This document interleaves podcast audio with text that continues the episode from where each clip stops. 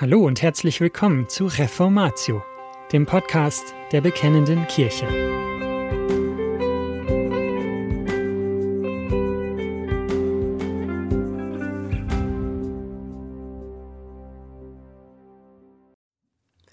Was konstituiert eine Ehe? Teil 2 von Jürgen Burkhard Klautke. Die Homo-Ehe ist legalisiert. Was abzusehen war, ist inzwischen Gesetz.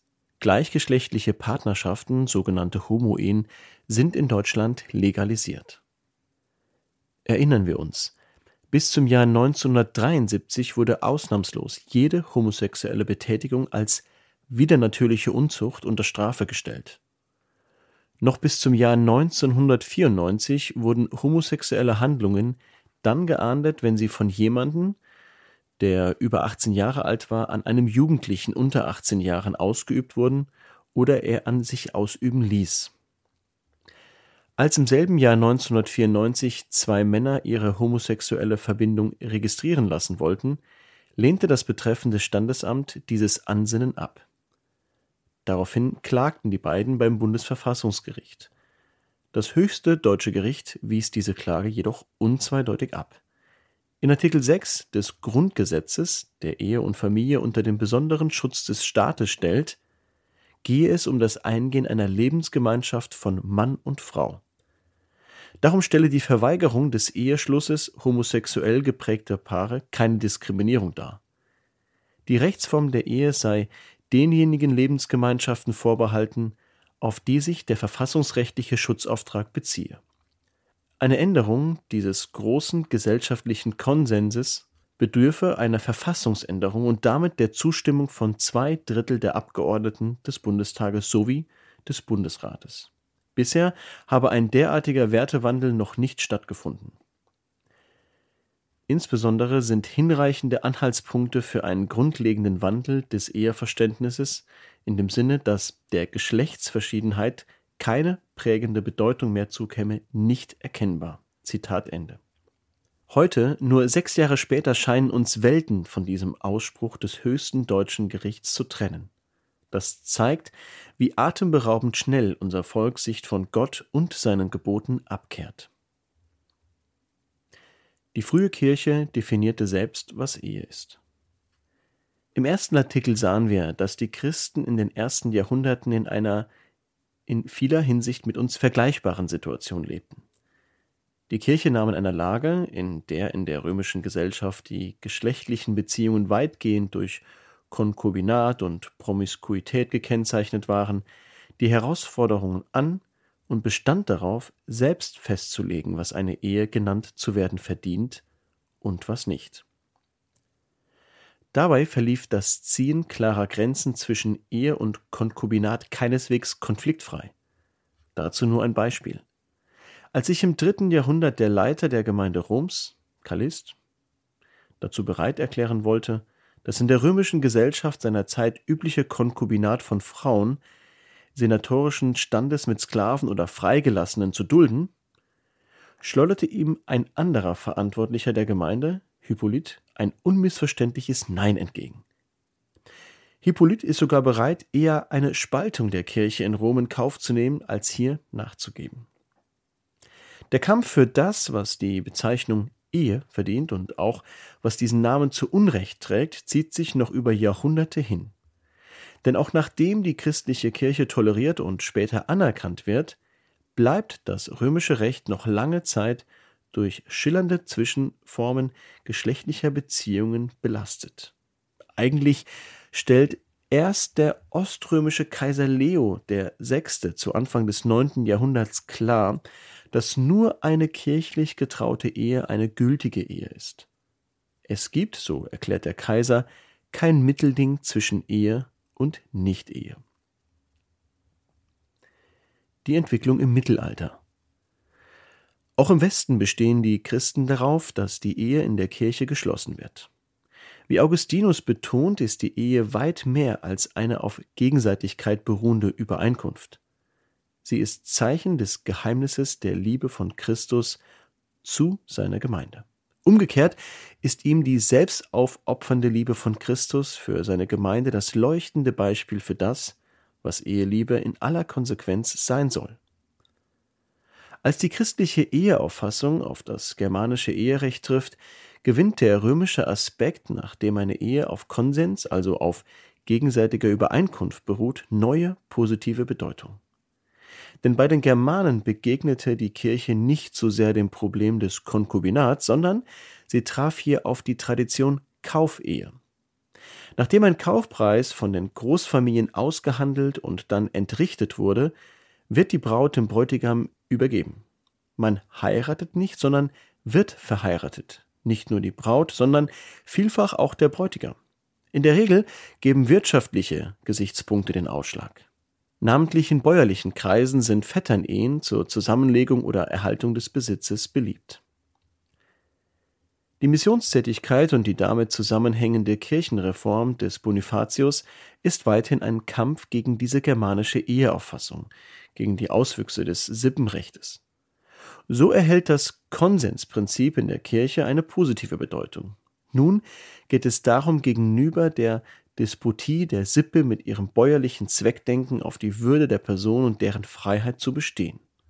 Wenn sich also die Kirche gegen das überkommende Sippenrecht stellt, eine Liste von Ehehindernissen aufgestellt und zum Beispiel nachdrücklich fordert, dass Ehen nicht zwischen nahen Verwandtschaftsgraden geschlossen werden dürfen und deswegen die Notwendigkeit der kirchlichen Trauung betont, dann geht es ihr im Kern nicht um Machterweiterung, sondern um die Würde der Ehe, um Freiwilligkeit, um Menschlichkeit und Menschenwürde der beiden Beteiligten.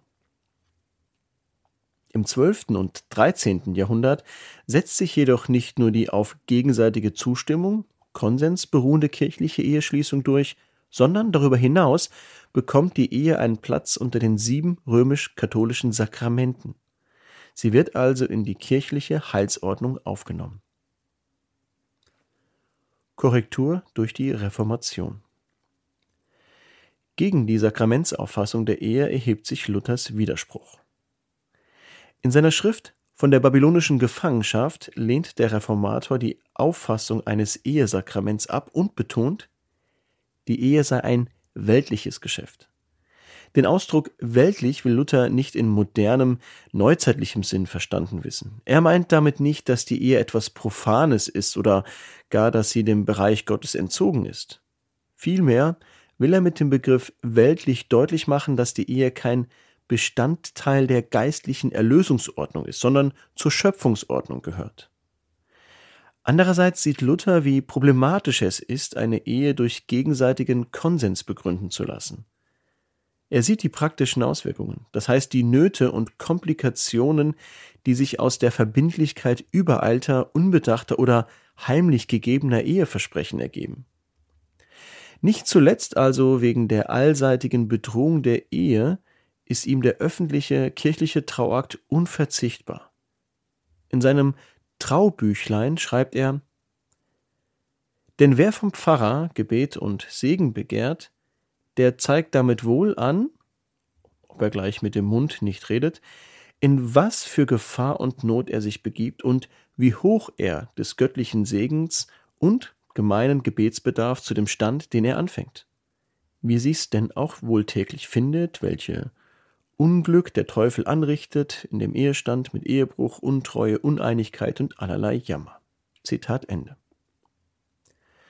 Gerade unter diesem Gesichtspunkt ist ihm der Segen unverzichtbar. Insofern nimmt er große Teile der bisherigen Tradition gerne auf. Zitat Anfang Die es zum ersten gestiftet haben, dass man Braut und Bräutigam zur Kirche führen soll, haben's wahrscheinlich für keinen Scherz, sondern für einen großen Ernst angesehen. Zitat Ende. Es ist deutlich, für Luther ist die Ehe nicht etwas Profanes, sondern Einsetzung Gottes, ein von Gott, dem Schöpfer, eingesetzter und darum heiliger Stand. Die Entwicklung bis zur Neuzeit. In den folgenden Jahrhunderten wird der Segensaspekt der Trauung nie vergessen.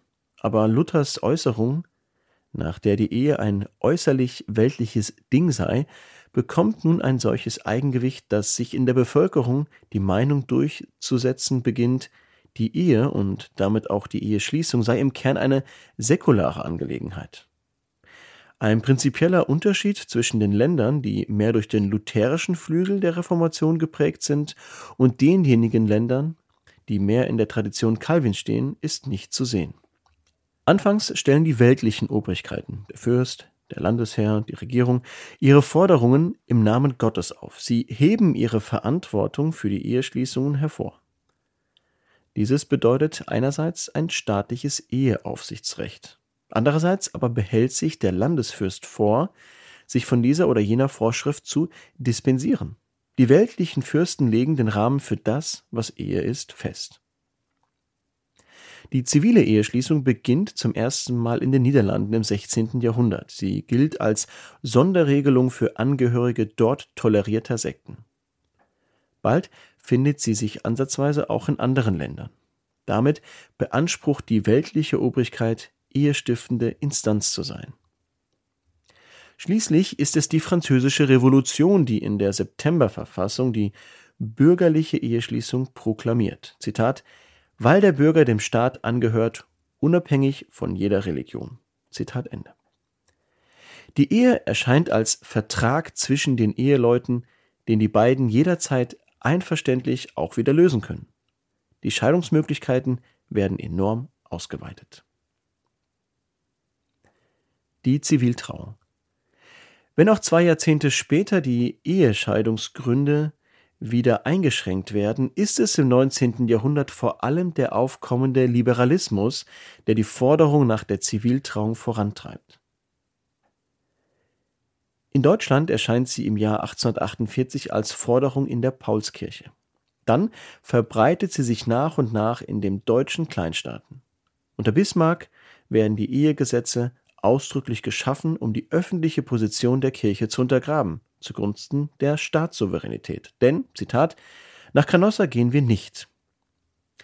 Außerdem behauptet man, es sei die reinere, die wahrhaftigere Lösung, ja geradezu eine Befreiung, wenn die Angehörigen aller Konfessionen der gleichen staatlichen Eheschließungsform unterstellt werden. Einmal eingeführt gerät die Zivilehe sehr schnell in den Sog der staatlichen und gesellschaftlichen Entwicklungen und damit auch die kirchlichen Handlungen.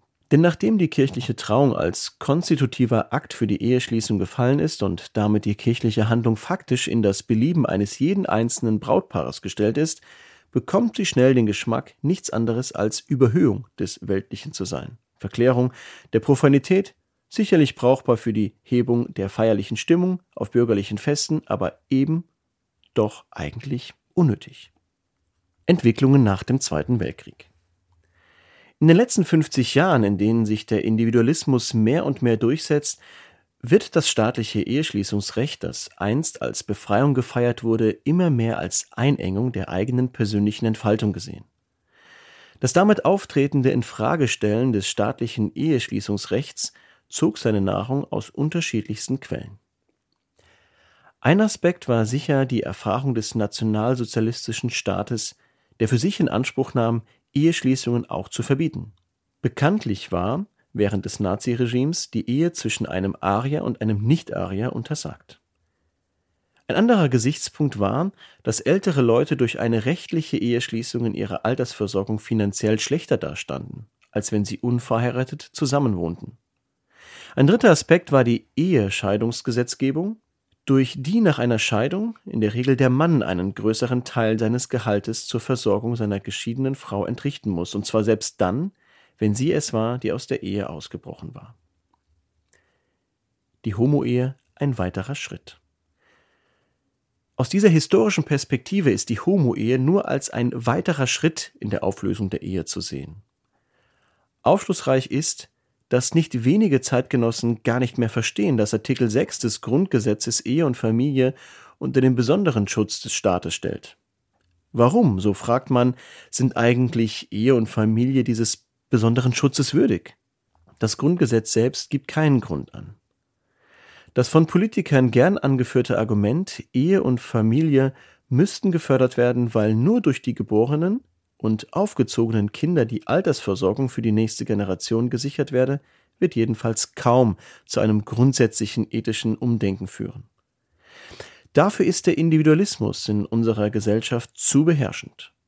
Für den Individualismus ist die Ehe, wenn er überhaupt dieses Wort verwendet und nicht stattdessen von Partnerschaft spricht, eine sich auf einen mehr oder weniger längeren Zeitabschnitt erstreckende Geschlechtsbeziehung zweier Menschen verschiedenen oder auch gleichen Geschlechts.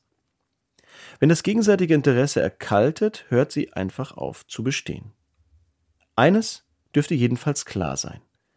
Wenn es in der ganzen Frage überhaupt zu einer geistigen Neubesinnung kommt, dann kann diese nur aus dem Hören auf das Wort Gottes kommen.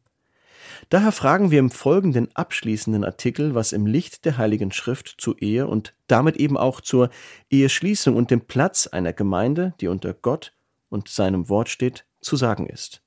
Darüber in der nächsten Ausgabe der Bekennenden Kirche. Und das war's schon wieder mit dieser Folge von Reformatio.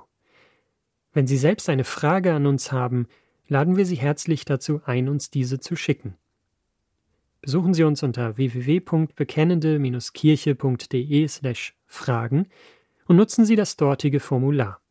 Wir werden Ihnen darauf antworten und, so Gott will, Ihre Fragen klären. Außerdem können Sie auf der Seite der Bekennenden Kirche wie gewohnt die Beiträge aus der BK lesen, die Zeitschrift abonnieren und unsere Arbeit mit einer Spende unterstützen. Alle Links finden Sie auch in der Beschreibung dieser Folge des Podcasts. Wir bedanken uns fürs Zuhören, wünschen Ihnen Gottes Segen und sagen Tschüss. Bis zum nächsten Mal.